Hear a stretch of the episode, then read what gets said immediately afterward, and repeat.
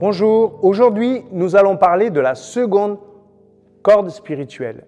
Après les deux cordes sensibles, Mi et La, nous avons vu ensuite la première corde spirituelle, le Ré, et nous allons voir le Sol. Matthieu 6, verset 19. Ne vous amassez pas des trésors sur la terre, où les mythes et la rouille détruisent, et les cambrioleurs forcent les serrures pour voler. Amassez-vous plutôt des trésors dans le ciel, là où il n'y a plus ni mythes, ni rouille pour détruire, ni cambrioleurs pour forcer les serrures et violer. Car ton cœur sera toujours là où est ton trésor. L'œil est la lampe du corps. Si ton œil est en bon état, tout ton corps est éclairé. Mais si ton œil est malade, tout ton corps est dans l'obscurité.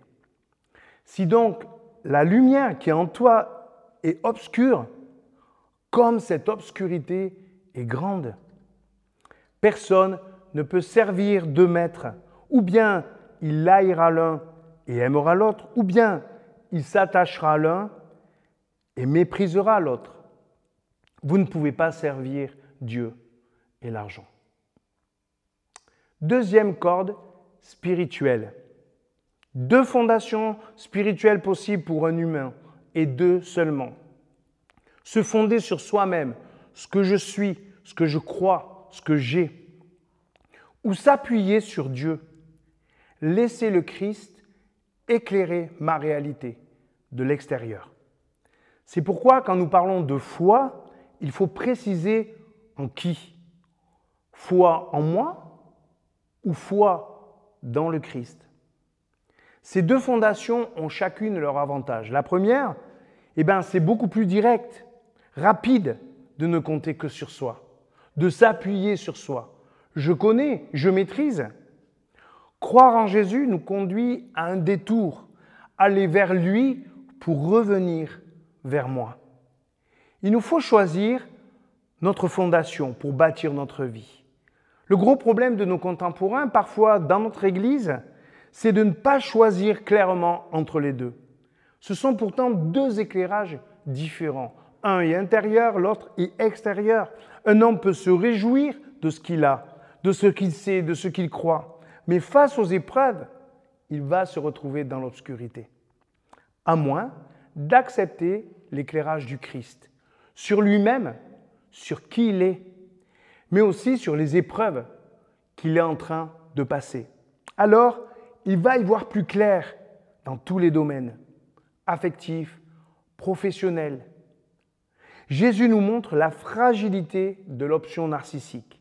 Mais on a envie de répondre à Jésus que l'option de la foi en lui nous pose pas mal de problèmes.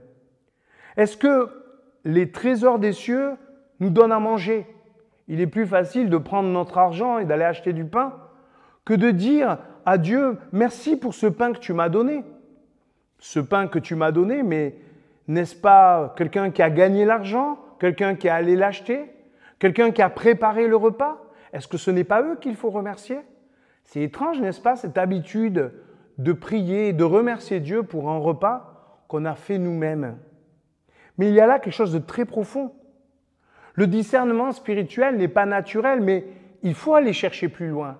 Et si ce que nous avions, si ce que nous sommes était un cadeau, une grâce qui nous vient de Dieu, c'est plus éclairant, n'est-ce pas? C'est plus satisfaisant aussi. C'est tellement moins culpabilisant de demander à Dieu de nous donner ce qui nous manque. Dieu ne me semble pas toujours présent, mais pourtant il l'est. Il veut m'inspirer, il veut m'accompagner. Jésus ne nous impose rien. Il nous dit juste que nous avons besoin de choisir entre une option spirituelle et une autre. Il y en a une qui nous conduit vers l'impasse, qui nous mène vers l'obscurité, et une autre qui nous mène vers la lumière, qui petit à petit va se développer avec le discernement spirituel. La seule chose que je te propose, c'est d'y réfléchir. Quelle est ta fondation? Quelle est la corde spirituelle que tu fais vibrer quand tu es en situation difficile